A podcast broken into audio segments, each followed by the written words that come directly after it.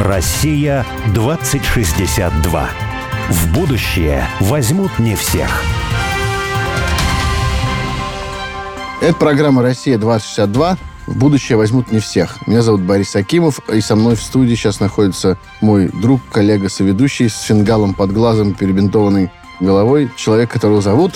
Олег Степанов, да. не даешь мне сказать.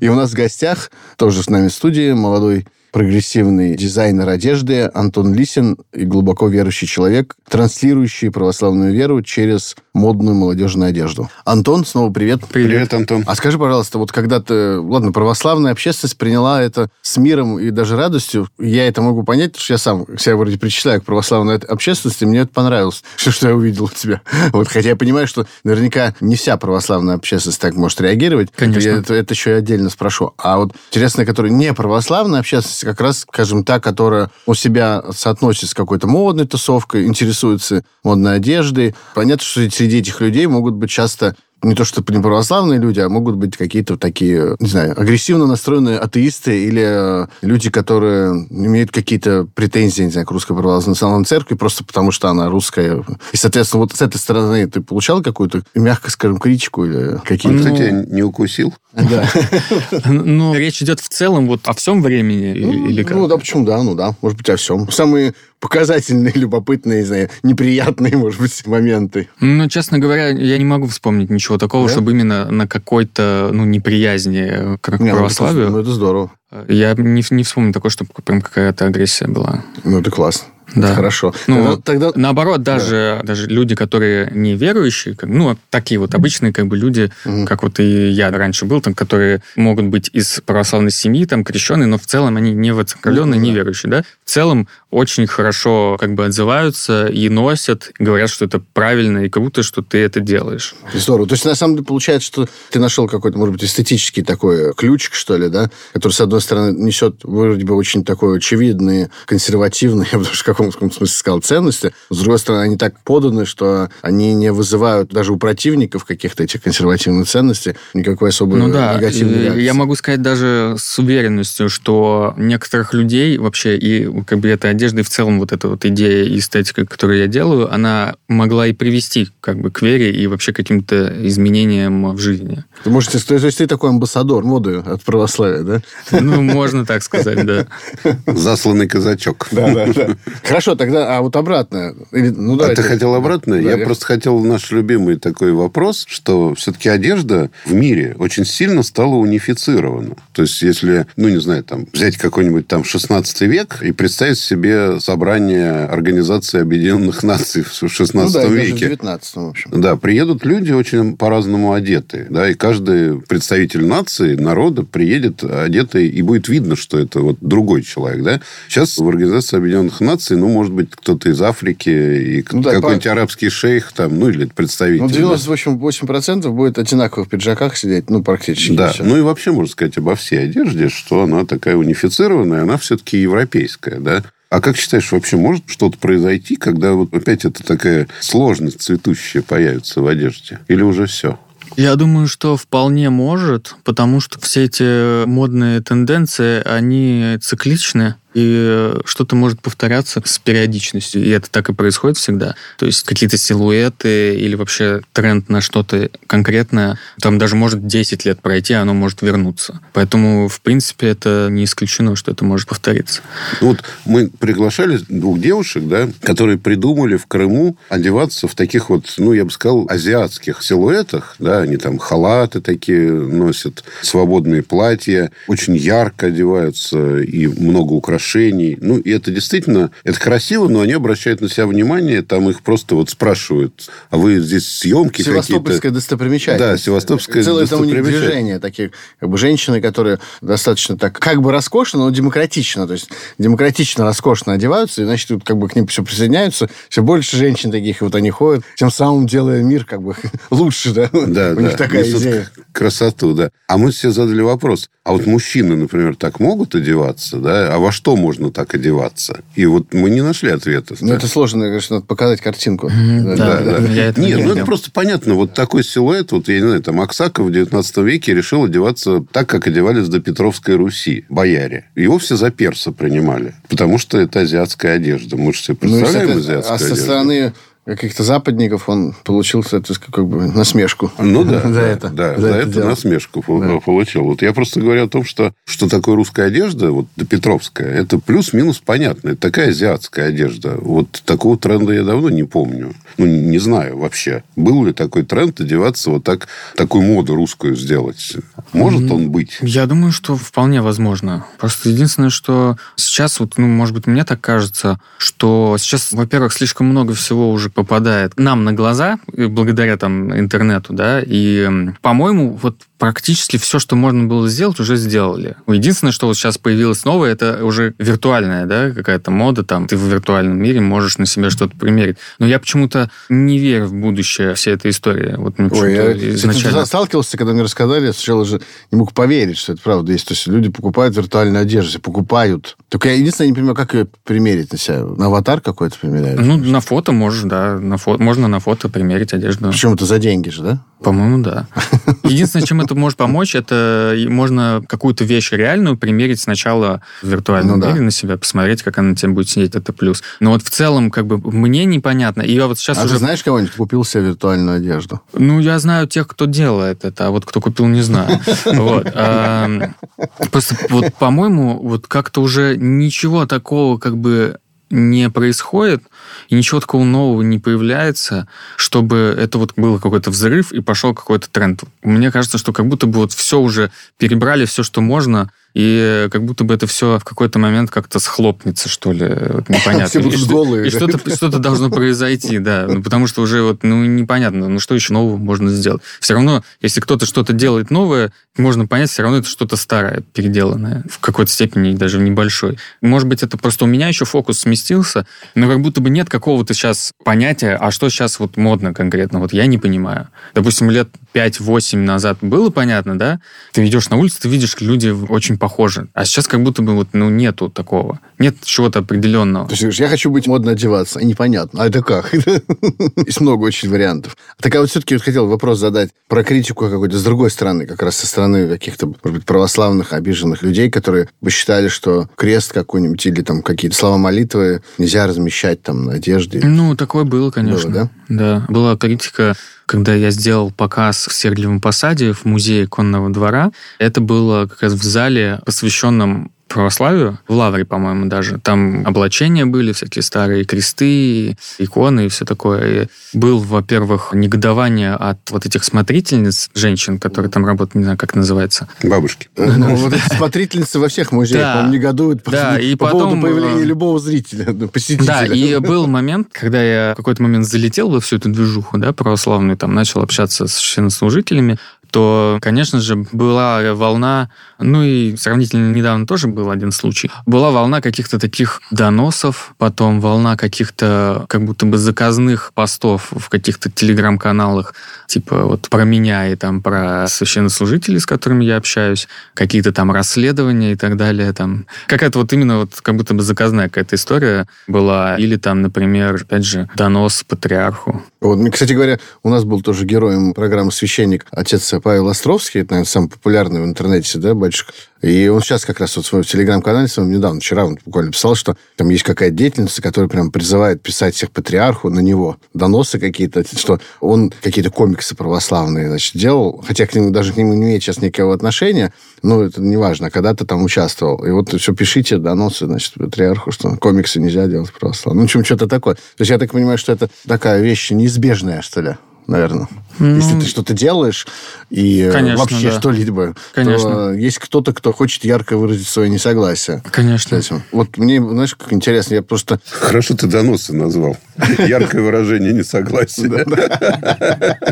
А вот я, на самом деле, тоже какую-то такую творческую, что ли, жилку имею, и одно время там какой-то живописью занимался, картины рисовал. И в них достаточно часто тоже какая-то такая около православная эстетика и послания бывали. И, в частности, даже я сейчас какой-то один там проект затеял. И я тоже понимаю, что даже без относительно там, недовольства каких-либо людей, то я сам себе задавал иногда вопрос. Вот я там нарисовал такой триптих «Чаю вселенского православия». И там одна из картин была космонавт такой, и он как бы сказал, что крещение цивилизации рыб. Священник, который крестил рыб.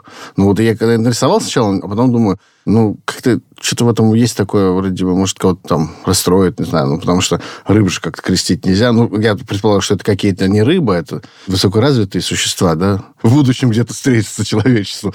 Вот. Но все равно у меня внутренние какие-то сомнения возникли, такие вот, насколько вот это вот адекватно, не то, что восприятию каких-то других православных людей, а вот даже меня самого. Вот у тебя были такие какие-то сомнения, вопросы к самому себе вот на эту тему? Конечно. Ну, потому что были вопросы, по большей части, когда я там что-то делал, типа, а может ли это реально, допустим, так получиться, что я кто-то оскорбится? То есть, или, может быть, даже с точки зрения уже людей, которые имеют непосредственно понятие, да, те же самые священнослужители, что, допустим, они не оценят. И, конечно же, это достаточно часто. А, например, вот можешь вспомнить какую-нибудь вещь, которую ты, не знаю, придумал, с сомнением сделал, или, может, вообще отказался в Ну, процессе? допустим, худи с такими большими вышитыми крестами, типа вот с таких страз. Ну, короче, такое богатое А, очень. гламурный такой. Ну, не то чтобы гламурное, а такое больше отсылка все-таки, вот как на облачениях бывает, э, вышивают, да, вот таким там золотом, камнями какими-нибудь, да, и там, может быть, стразами или там жемчугом. Мгм. Вот то же самое сделал, только на худи. И тот даже крест такой как бы не православный был, а больше даже, ну, такой Четырехконечный. Четырехконечный, да, крест. В итоге я его не сделал. А бывает крест пятиконечный? Не, ну, православный как он. Ну, я понимаю, с еще планочкой. Да, да, да. Ты имеешь в виду? Вот. В итоге не У сделал. священников, кстати, на облачениях крест без палочек, по-моему, обычный. Палочка. Часто. Ну, по-моему, да. Не сделал, то что сам решил от этого Нет, отказаться? потому Или что- ты поговорил с кем-то? Ну, потому что посоветовался со своим духовным отцом, он как бы сказал, что не стоит. И ты пришел к какой-то практике таких вот постоянных советов, или ты советуешь только, когда у тебя есть сомнения, или ты прям вот каждый раз получаешь оценку своего задуманного, или как это Ну, делается? именно в том, что в чем вот имею сомнения, или там, допустим, изображение Серафима, там, тоже худи с вышивкой Серафима, допустим, тоже вот как бы спрашивал, ну, имел сомнения, Хер- потому что... Херувиму можно, а Серафима нельзя. Ну что, разрешил? А, а, да, ну, типа, А. вот это сказал, что все отлично, типа, делай. Хотя, не знаю, там, мне кажется, что многие до сих пор считают, что, в принципе, это на одежде нельзя использовать такие символы. Кто-то много чего считает, да? Нет, а чело- человека можно на одежде изображать? Человека? Да, А почему нет? можно. Почему Херувима нельзя? Тоже существо. Ну, в принципе, что... Ну, А скажи, пожалуйста, а священники сами носят твою одежду? Да, вот у меня была худи такая, которая была похожа на схиму. С молитвами тоже такая вот носили, да. Там те самые молитвы, которые на одеянии схимника написаны, да? Там Пресвятая Богородица. Ну, ты по какому принципу ты выбрал ее? А мы, по-моему, это делали как раз в коллаборации с форумом э, православным «Фавор», такой форум.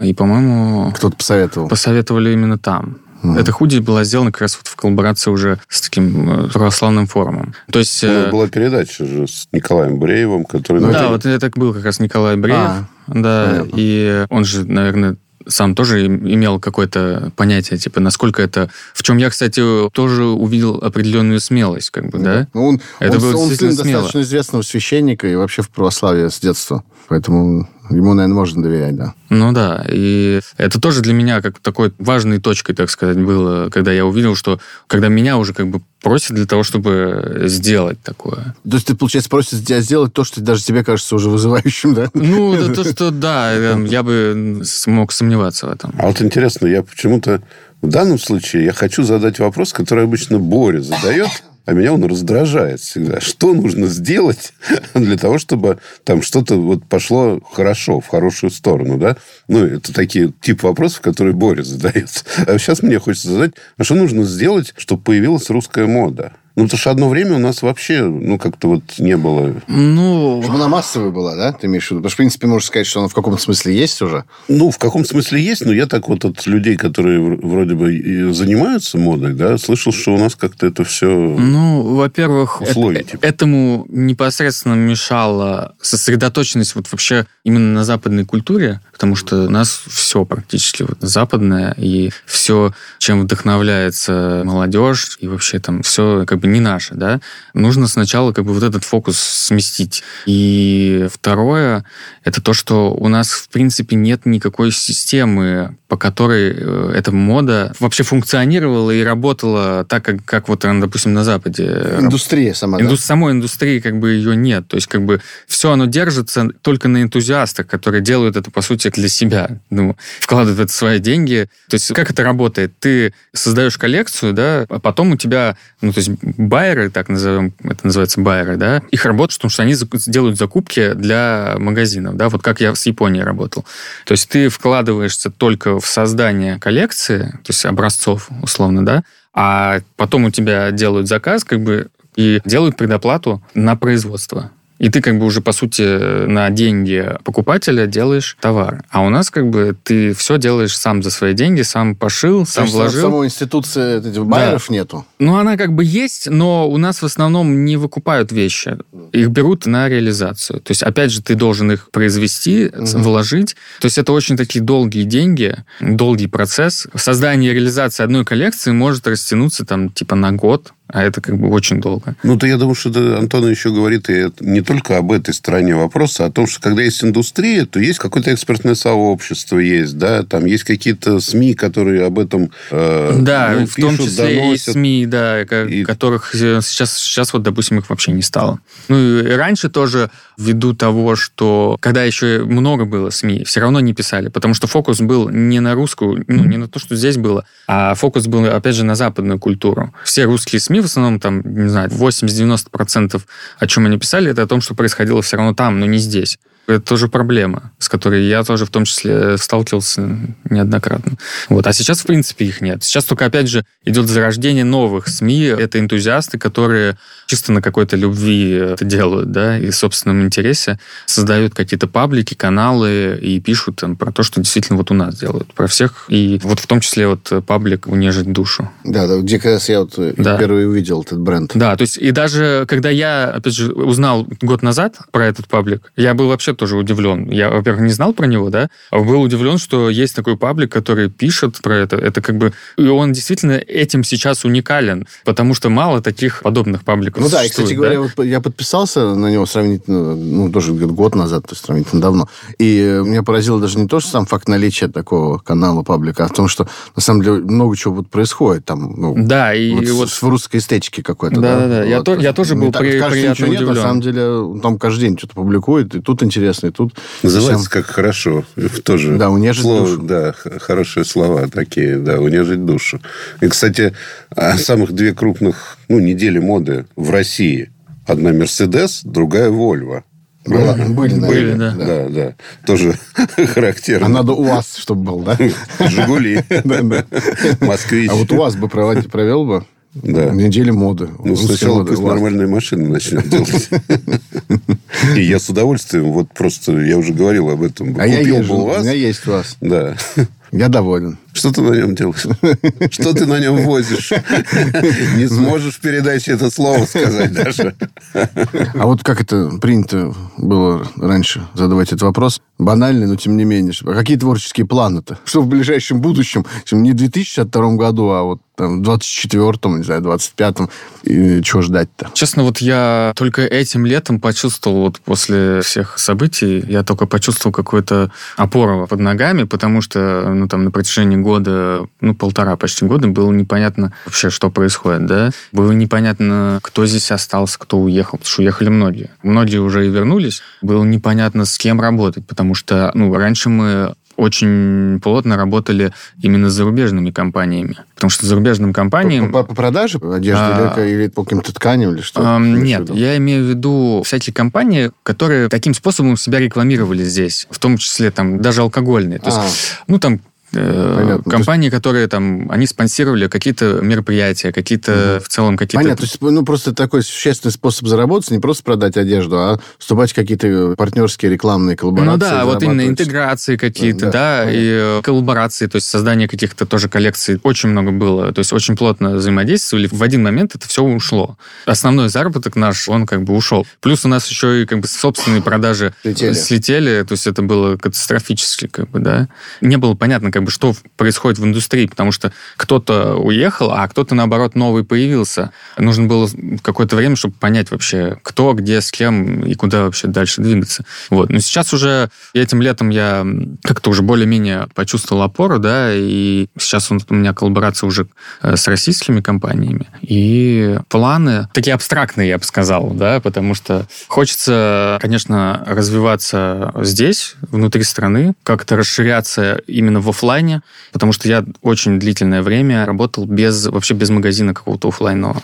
Вот. И сейчас мы начали э, вот развиваться. шоурума никакого в- не было, Вообще да? ничего не было, да. Вот. Именно такая особенность была, что длительное время, где-то года 4, бренд, который не имеет вообще шоурума в России и продается только в Японии. Вот так это было. Да. Вот, то есть развиваться в оффлайне, прийти к тому, чтобы опять выпускать большие коллекции, потому что сейчас, опять же, какое-то время я не выпускал больших коллекций уже. То есть это были какие-то постоянные мелкие какие-то дропы, там, коллаборации, опять же, с кем-то, но больших коллекций не Ну, выпускал. То есть магазины будешь открывать? Ну да, А, да. То есть вот прямо Ну, магазины то есть именно Антон вот Лист. открытие магазинов, такое расширение, Мы стать, тут, э, стать более массовым брендом, так сказать. Мы тут э, в один э, тоже магазинчик интересный, владелец которого станет тоже нашим, наверное, героем, в дворах Столешниковым переулком ходили. И там в Столешниковом переулке полно мест свободных, где можно. Ну да, да. Я понимаю, я, иронизирую в каком-то смысле, потому что Сейчас, там, аре- аренда, наверное, какая-то адская. Какой-нибудь Вот. 100 но куча каких-то брендов съехали, и так до сих пор сколько уж прошло, да, полтора года, еще пустые стоят, стоят. Ну, сейчас они действительно начали заниматься русскими брендами. В целом, вот мой бренд, он до сих пор не такой нишевый достаточно. Все равно какая-то узкая аудитория. Вот. И мне, мне хочется, чтобы эта аудитория все-таки расширилась. Вот что-то такое более массовое вот, у меня в, в порядке, может быть, такого абсурдного бреда, а может быть и нет. Родилась такая идея для коллаборации и расширения бренда. А что если вступить в коллаборацию с э, Русской Православной Церковью? Ну, все священники, они же не всегда ходят в рясах, понятно, да, что они ходят в обычной одежде в основном все-таки, да. Там 90% времени они проводят какой-то, скажем, светской, да, мирском обличии. А почему бы корпоративный стиль такой, знаешь, вот худи всякие, там, бейсболки от Антона Листина сразу идет, опа, знаешь, Понятно. Наш, наш. Да в целом, как бы я-то не против, я только за. Надо поговорить с Владимиром Легойдой. Тоже был у нас передача. Ну, а ты помнишь, же, что у тебя не первый раз такая идея возникает, но не с одеждой. А с чем с магазинами была эта А. идея. Да, и мы ходили к какому-то даже епископу, да? И Такая, типа, который сеть- нам сказал, сеть, что, про- ну, сеть знаете, продуктовых магазинов, а мы тут продукты, чем? сделанные в монастырях. Там, Да, да, и- мы тут при чем-то? Он сказал, что, ну, пожалуйста, делайте. Ну, Ну да. что вы от нас-то хотите? Берите продукты в монастырях. Мы-то тут при чем? Да.